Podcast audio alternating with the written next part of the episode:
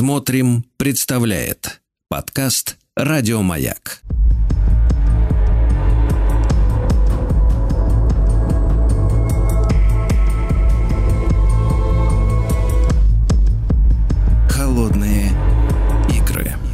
Дорогие друзья, в нашем эфире специальный цикл, который для нас готовит Евгений Юрьевич Спицын, историк и публицист. Мы исследуем историю противостояния Запада и Востока, э, советского блока и натовцев.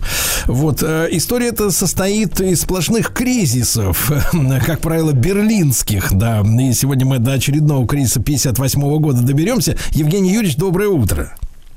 Да, доброе утро и вам, Сергей, и нашим уважаемым слушателям. Да, вот. Евгений Юрьевич, а мы же добрались до такого, до такой фамилии, как Ад, Конрад Аденауэр, да, правильно я понимаю? Да, да, да, вот, абсолютно в, правильно. наш, в нашем цикле, и э, мы понимаем, что сегодня, вот если брать сегодняшнюю ситуацию, в э, Западной Европе размещены э, американские ядерные ракеты. Более того, а, они как бы принадлежат, эти ракеты, американцам, но немцы их могут использовать с разрешения американцев на своих самолетах. То есть, как бы, с одной стороны, американцы выступают за нераспространение ядерного оружия, да, а, а с другой, вот, как бы, их ядерным оружием могут пользоваться люди, которые, в принципе, к этому, э, к оружию формально, ну и по факту отношения не имеют к их созданию, да. Я так понимаю, что вот э, э, в сегодняшней программе речь пойдет э, о об этапах, да, вот э, этого размещения как раз в Германии американских вооружений. Ну да, первый э, этап размещения американских вооружений, он как раз пришелся на конец 50-х годов. Не только, правда, ФРГ, но я напомню, что Федеративная Республика Германии была в 55 году включена в состав НАТО. Это, кстати, э, во многом и подвигло советское руководство пойти на создание Организации Варшавского договора. Одним из условий ну, как бы заморозки противостояния было как раз не ратификация так называемых парижских э, соглашений, которые были подписаны еще в 1954 году. Но как только э, парламенты европейских стран приступили к ратификации, вот нашим ответом как раз и стала та самая знаменитая Варшавская встреча, где от имени Советского Союза тогдашний премьер-министр страны Николай Александрович Булганин и подписал соглашение о создании ОВД. Евгений Юрьевич, а Адена, Аденауэр, да, вот Кон, Конрад Аденауэр, это марионетка американская? Вообще вот э, как это понимать его фигуру саму по себе? Нет, нет, конечно, это не марионетка, это действительно была крупная политическая фигура. А, я напомню, что он занимал пост э, канцлера Германии вплоть до 1963 года, то есть руководил Германией 14 лет. А, был фигурой вполне себе уважаемой. А, более того, он себя с самого начала позиционировал не как немец, а как э, европеец. То есть он говорил о том, что да, я, конечно, немец, но я прежде всего европеец. А раз так, значит, он был атлантистом. А, дело в том, что в европейских странах всегда шло противоборство двух группировок. Ну, условно говоря, атлантистов и националистов. Но в данном случае Аденауэр позиционировал себя именно атлантистом, и именно поэтому он призвал а, к забвению как бы многолетних или даже многостолетних вот этих фантомных болей противостояний Германии с другими европейскими странами, прежде всего с Францией. Именно тогда начинается активное сближение Германии и Франции. Я напомню, что а, именно тогда по инициативе Аденаура будет создаваться структура, которую сейчас мы знаем как Европейский Союз. Первоначально это был союз угля и стали, ну и потом в итоге вот он вылился то, что сейчас мы называем Европейским Союзом. А взгляды на Советский Союз какие были у этого атлантиста? Ну, естественно, он негативно относился к Советскому Союзу, но он был реал-политик, поэтому он вынужден был, а, конечно, считаться с позициями Советского Союза в Европе. Более того, а, он выступил инициатором налаживания нормальных отношений Советским Союзом. И именно поэтому в 1955 году совершил визит Советский Союз, где был подписан знаменитый Московский договор об установлении дипломатических отношений между нашими странами. Причем я замечу, что этот визит проходил крайне в напряженной обстановке. Хрущев, прямо скажем, вел себя там, мягко говоря, некорректно по отношению к немцам. А, и был даже один эпизод, когда Хрущев а, повернулся к Аденауру а, спиной, похлопал себя по задней части тела, давая понять, что все предложения немецкой стороны ну, Хрущевым как бы отвергаются. Немцы были так возмущены, что готовы были вообще прервать этот визит, и Булганину и Молотову я напомню, что Вячеслав Михайлович, когда еще оставался на посту министра иностранных дел, пришлось приложить очень много усилий, чтобы успокоить немцев и чтобы этот а, визит не закончился полным провалом. А как ГДРовцы а, оценивали вот эти переговоры? Вы знаете, Против... они, конечно, болезненно относились ко всему к этому. Ведь надо же призна... э, значит, напомнить, что после того, как было создано два германских государства в 1949 году, они же не были признаны в полном объеме. То есть mm-hmm. мы и наши союзники не признавали ФРГ, а э, американцы и их союзники соответствующим образом не признавали ГДР. Значит, между двумя государствами вообще не было никаких тип отношений. Более того, ни одна из сторон не подписывала мирные договора ни с ФРГ, ни с ГДР. То есть дип отношения устанавливались, а мирных договоров как таковых не существовало. Ну, та же ситуация у нас, например, с японцами до сих пор. Вот. Поэтому политическое руководство ГДР крайне болезненно относилось э, ко всем попыткам Москвы, ну, не то что заигрывать, ну, как бы контактировать с бонским правительством ФРГ. А, при этом надо заметить, что тогда первую скрипку а, в ГДРовском руководстве играл Вальтер Ульбрихт, а его традиционно считали ястребом. А, ну, в их понимании. То есть он был таким довольно жестким политиком, принципиальным политиком, который крайне негативно относился к ФРГ и особенно к многим членам германского правительства, западно-германского правительства, поскольку я напомню, что а, это правительство ну, было довольно так плотно набито бывшими нацистами. Ну, далеко за предмерами ходить не надо. Например, тот же Кайзерлинг, который тогда работал в Министерстве иностранных дел, а потом станет очередным канцлером ФРГ, он был членом НСДАП. И вообще, кстати, германский МИД, западно-германский МИД, он был довольно плотно забит бывшими членами не только НСДАП, но даже сотрудниками э, Министерства иностранных дел Третьего Рейха. Евгений Юрьевич, а вот э, подписание этого договора о признании Советским Союзом э, ФРГ э, в 1955 году повлекло обратную признание ГДР американцами? Нет, конечно. А зачем, тогда мы, уже... а зачем мы их признавали тогда, вот если так, Ну, мы не признавали, мы как бы, ну, э, понимаете, мы устанавливали тип отношений с тем, чтобы развивать прежде всего экономические отношения раз, и второе, с тем, чтобы э, ну, создать благоприятную атмосферу и благоприятные предпосылки для все-таки решения германского вопроса. Просто mm-hmm. думали, что мы вот сделаем такой добрый, э, вернее, первый шаг доброй воли, и американцы, и э, западные немцы ответят нам тем же. Ну, у американцев были... Странная, странная позиция у нас вечно, которая вызывает, э, так сказать, вот э, вопросы, да, в нашей истории. Потому что, ну, обычно э, как бы идут навстречу, когда это вынужденная мера, да, вот, не в качестве комплимента, как в ресторане.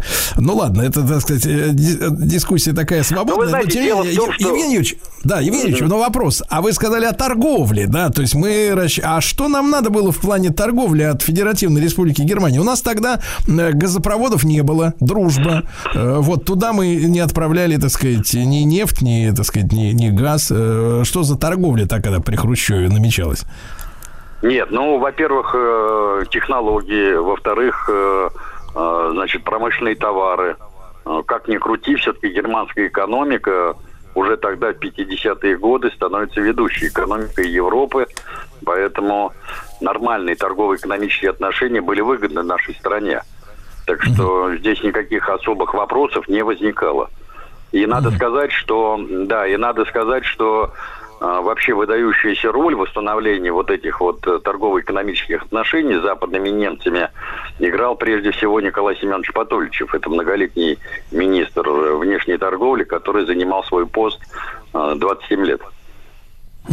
И Хорошо, он был, кстати, один из двух, да. один из двух а, людей нашей страны, который был достоин 11 орденов Ленина вместе с маршалом Устиновым. Угу, да, ну надо будет нам сделать отдельную программу о нем, потому что фамилия, честно говоря, что-то не на слуху как-то, да? Вот. Ну да, да. А, да. А, Евгений Юрьевич, так вот, возвращаясь к 58 году, а, опять-то в чем произошла ситуация? Значит, смотрите, после того, как Аденауэр выступил э, вот э, с заявлением э, о том, что они поддерживают американцев в вопросе размещения на территории ФРГ американских ядерных зарядов – и протащил это решение в конце марта 1958 года через Бундестаг, то уже в мае 1958 года в Москве, естественно, состоялось совещание стран-участниц Варшавского договора, где была согласована единая тактика действий в германском вопросе. Вот. Поскольку я напомню, ведь э, до э, заявления Аденаура еще существовала иллюзия создать э, союз двух Германий по модели Бенилюкса. То есть mm-hmm. это политический, экономический и таможенный союз. То есть чтобы не было там границ, а, значит, пропускных пунктов и так далее, и так далее. Вот.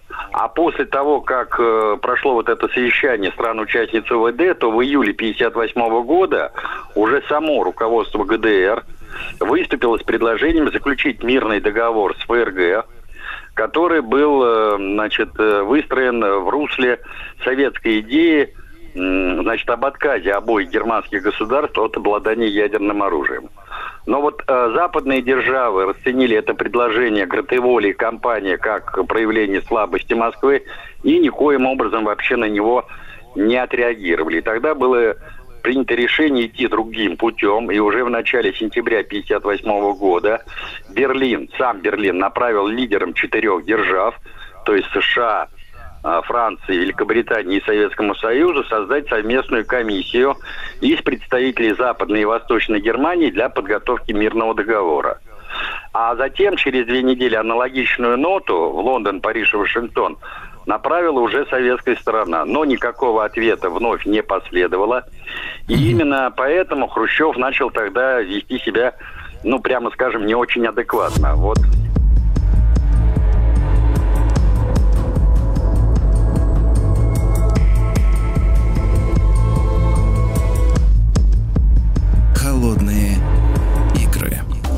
Друзья мои, итак, Евгений Юрьевич Спицын, историк и публицист в нашем цикле «Холодные игры. История холодной войны». А, Евгений Юрьевич, а, неадекватное поведение Хрущева, ну, в принципе, нам не удивительно, что оно присутствовало, а в данном случае, что он вытворил?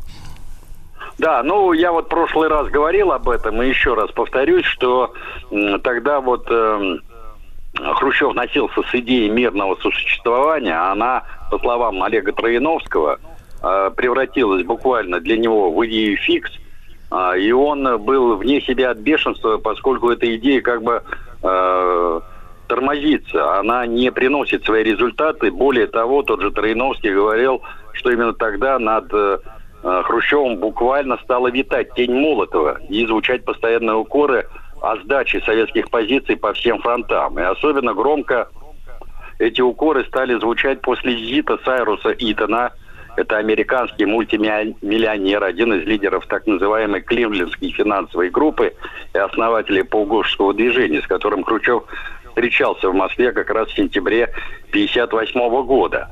А неадекватность, ну там много было примеров, но одно из наиболее ярких проявлений этой неадекватности было заявление Хрущева о необходимости выйти из Потсдамских соглашений. Я уже в прошлый раз говорил об этом. Микоян особенно в своих мемуарах как бы обсасывает вот эту ситуацию, что пришлось ему объяснять не только Хрущеву, но и другим членам президиума ЦК, ну, невозможность выйти из этих соглашений. Там много разных позиций, но одна из ключевых, если бы мы выходили из этих соглашений, то сразу бы повисал вопрос о Калининграде. То есть той части Восточной Пруссии, которая по этим соглашениям вошла в состав Советского Союза. Понятно, uh-huh. да? Да-да-да.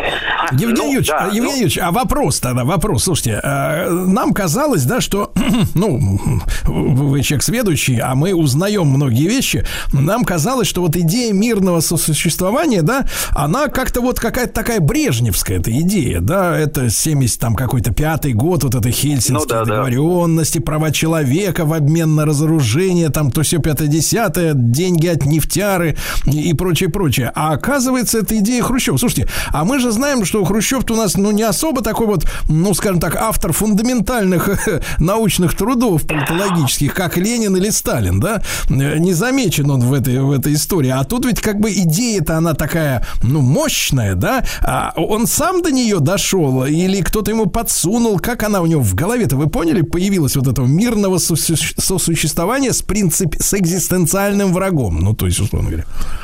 Да, вы абсолютно правы в том, что встает вопрос о том, как появилась эта идея, кто ему втемяшил ее в голову. Дело в том, что а, впервые эта идея публично прозвучала на том самом пресловутом 20 сталинском съезде.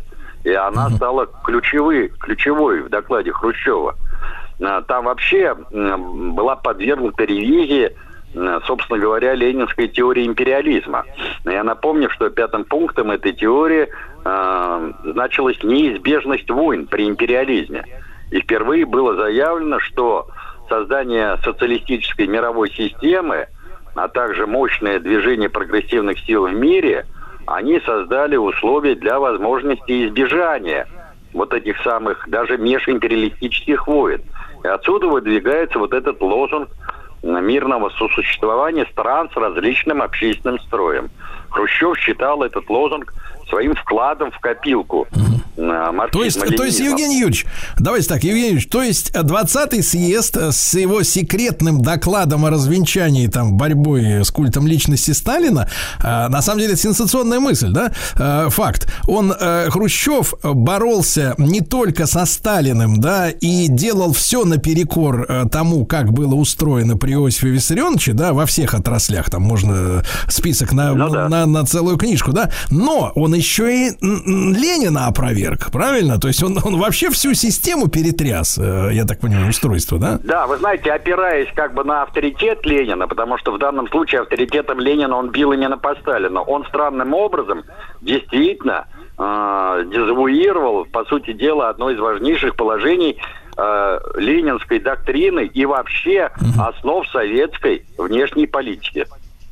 Угу. Евгений Юрьевич, а мы же понимаем, что а, обычно у докладов, да, даже ну, первых лиц есть, э, так сказать, консультанты, авторы. Нет, есть, есть талантливые. Да. Э, да, мы понимаем эту группу вот этих единомышленников, которые на Ленина ногу подняли. Ладно, там со Сталиным расправиться, покойник лежит, там ничего не сделает плохого. Вот кто и откуда это? Мы понимаем эту группу антиленинистов, заговорщиков? Ну, вы знаете, я не стал бы их называть так. Дело в том, что там же все это диктовалось чем? Что вот, дескать, мы марксисты, ленинцы, диалектики, изменились условия, что при Ленине не было социалистического лагеря, а сейчас он есть. А, поэтому в новых исторических условиях возникла вот эта вот реальная возможность, а, чтобы мир познавший ужасы Второй мировой войны, раз и навсегда отказался от военного противостояния. Вот мы, дескать, Советский Союз и наши союзники выступаем впервые с этой идеей что неважно, какой общественный строй, важно, чтобы в мире больше не было крупных военных конфликтов, и мир опять не То есть они, то есть, Евгений Юрьевич, они не понимали ленинский тезис о том, что капитализм и, собственно говоря, военное противостояние как разрешение системных э, кризисов, это, в принципе, э, от этого невозможно никуда деться. И вот эта добрая воля, вот эти игры в детские какие-то убеждения, что все вокруг хотят жить мирно, это бред, это бред. Слушайте, это шикарная мысль, Евгений Юрьевич, э, шикарный факт. Мы, давайте на нем многоточие поставим, поставим, да? Сегодня Евгений Юрьевич Спицын, историк, публицист, э, холодные игры в нашем эфире. Еще больше подкастов «Маяка» насмотрим.